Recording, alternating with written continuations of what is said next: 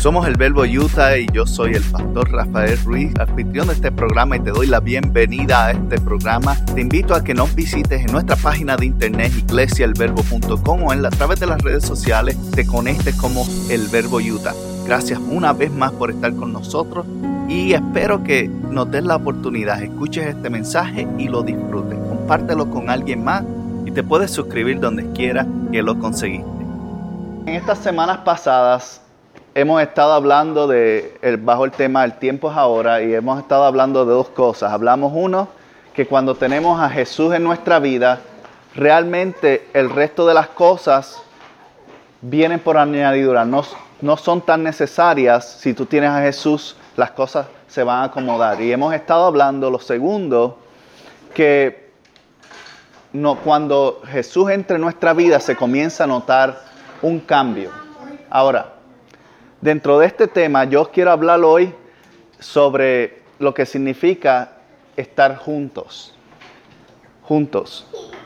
En cualquier nación, en cualquier ciudad, en cualquier lugar, aún en una casa, cuando no hay unidad, ¿qué sucede? Lo que sucede es que todo el mundo trata de alar hacia su propio lugar, hacia lo que cada una de las personas necesita y desciende los hogares se dividen, entra entonces divorcio, entran otras cosas más, discusiones, peleas, toma de poder. Igualmente en los empleos, en lugares, cuando hay división, se hace mucho más difícil el trabajo. Usted ha estado en un lugar donde los otros compañeros de trabajo están tratando de hacer sus cosas y no se ayudan mutuamente. Las cosas tardan mucho más, es más difícil. Y hoy os quiero hablar sobre unidad porque el estar aquí representa un acto de unidad. Usted tomó su tiempo para estar aquí presente y podemos cada uno aprender a depender y a crecer en conjunto, no solamente como iglesia, sino como parte de una familia que somos en Jesucristo. ¿Ok? Y como somos una familia, es importante aprender a convivir. Es, es importante aprender a convivir como familia. ¿Y qué, conlleva esto? Bueno, hay varias cosas que conlleva convivir con ciertas personas. Uno es, la, uno es desarrollar confianza. Hasta que tú no desarrollas confianza con alguien, se te hace difícil convivir. Se te hace difícil mantener una relación de amistad o aún de honestidad frente a esa persona, porque a veces no nos atrevemos a decir las cosas porque no tenemos qué? Confianza. La confianza es necesaria para crear una relación.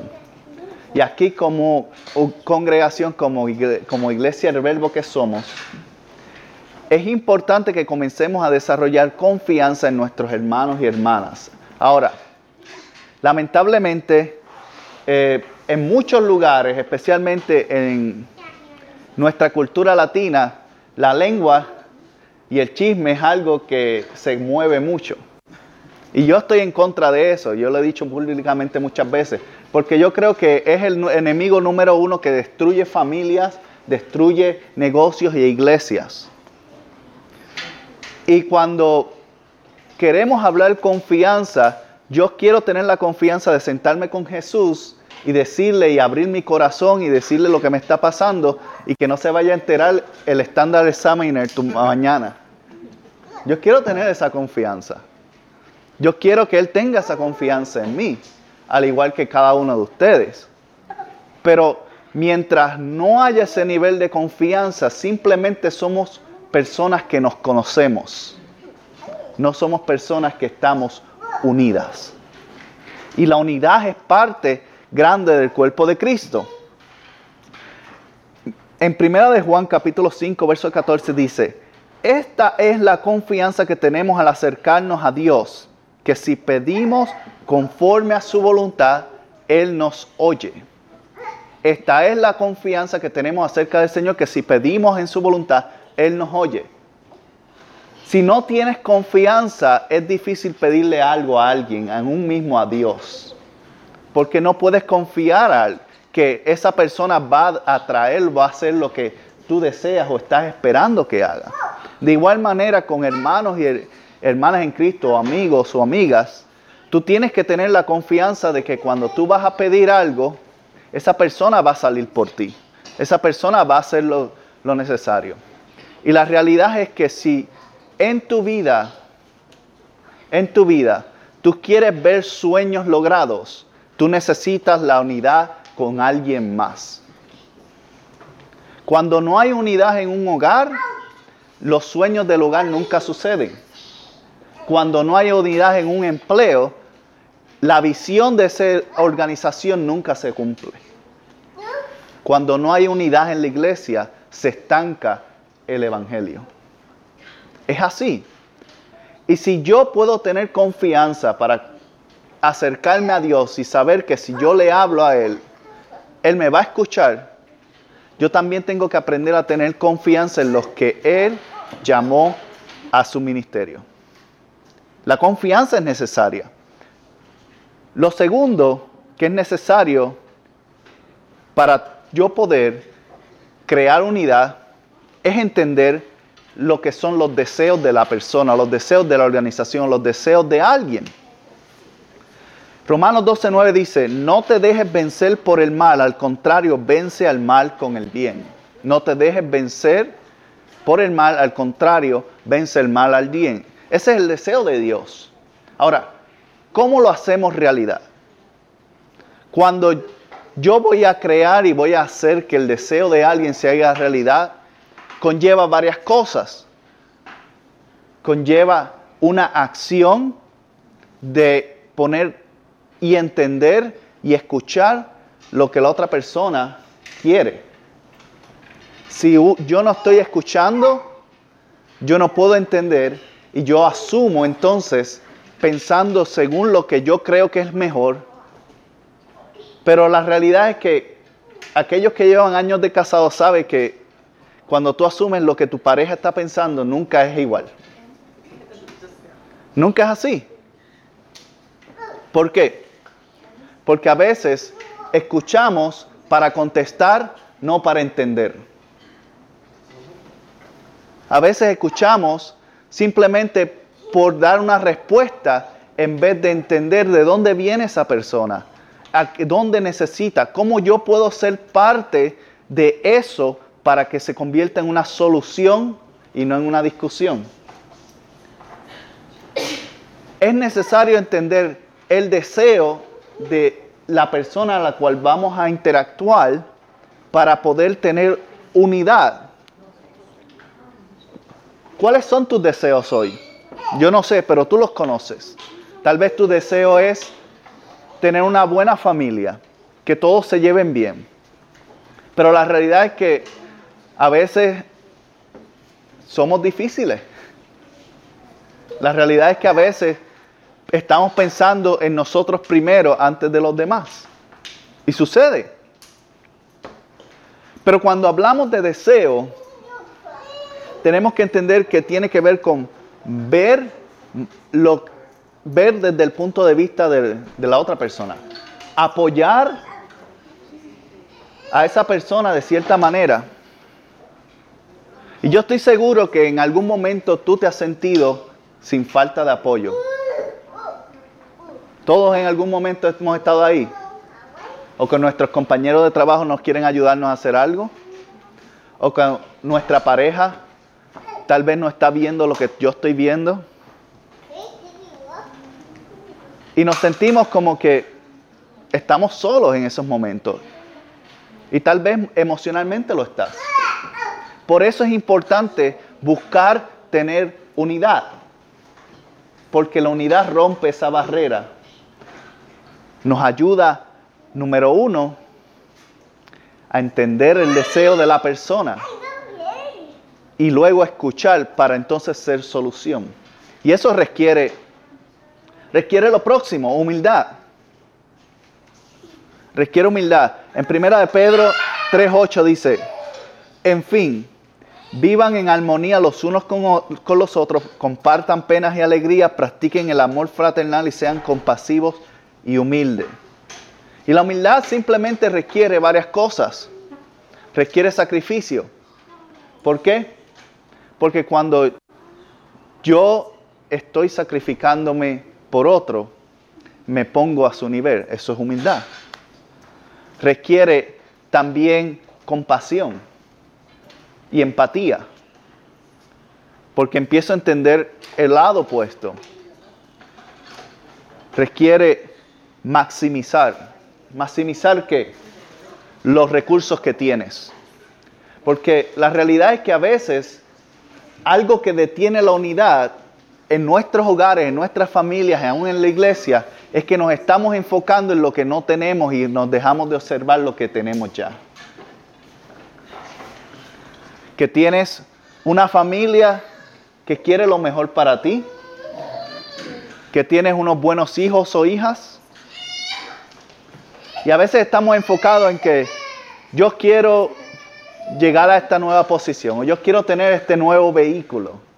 Y todo eso está bien, no hay nada malo en anhelar y desear tener algo mejor, pero disfruta lo que tienes en el momento.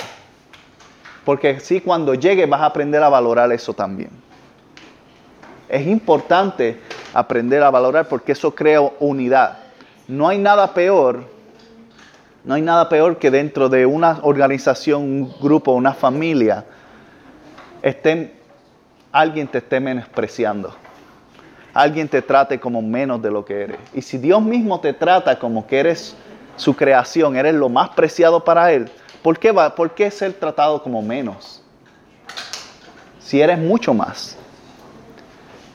Y cuando yo aprendo y cada uno de nosotros aprende a valorar a las personas, a cada uno de los que están a nuestro alrededor, de la misma manera que Dios los valora, entonces la gente crea unidad. Los elementos hasta ahora para tener unidad en los lugares son qué? Tener confianza, entender el deseo y ser humildes. Ahora, el cuarto y último, dije que iba a ser corto hoy, es corazón. Y cuando hablo de corazón, algunos, especialmente los los machos hombres, nos, ponemos nerviosos porque empezamos a decir ahora viene a hablar este de sentimientos. No. Sentimiento es una parte del corazón. Pero ser valiente es otra parte del corazón también. Y hay que tener valentía para aceptar cuando uno está mal. Hay que tener valentía para ceder cuando uno tiene que ceder en ciertos momentos hay que tener valentía para decir, voy a intentarlo aunque fracase. Y eso es corazón. Dice Proverbios 4:23, sobre todas las cosas cuida tu corazón porque de él mana la vida. Igualmente cuando lo descuida se convierte en muerte. ¿Por qué? Porque se pierden cosas, se rompen ah, el deseo de vivir, dejan de importarte la familia, empiezas a simplemente ocuparte por ti, ti y ti, y el resto se queda afuera. Y mi deseo y mi sueño como pastor es que tengamos hogares donde podamos decir, yo y mi esposa nos llevamos bien. Pero la realidad es que aún entre creyentes no es la realidad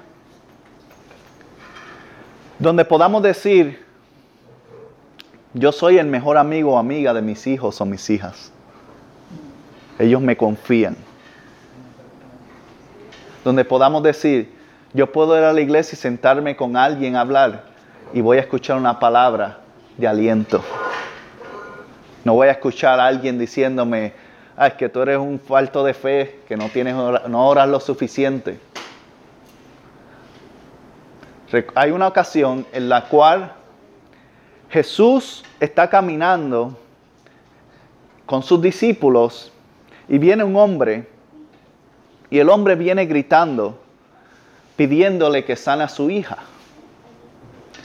Y Jesús lo observa y de cierta manera, como decía el verso, si tienes confianza de pedirle a Dios algo, pídeselo. Este hombre tenía confianza de que Jesús de cierta manera lo podía sanar. Porque había escuchado su fama, lo conocía, lo había visto. Y cuando esta persona se acerca, Jesús lo mira y le dice, ¿crees que lo puedo hacer? Mire qué clase de pregunta. Porque claramente si usted ha leído la Biblia, él fue capaz hasta ese punto de hacer muchas cosas más impresionantes que sanar simplemente una niña. Pero no depende de Dios, depende de que la persona tenía la confianza. Y al tener la confianza entró en unidad con Jesús y causó que ese milagro ocurriera. Entró en acuerdo. Le dijo, creo, pero ayuda mi incredulidad.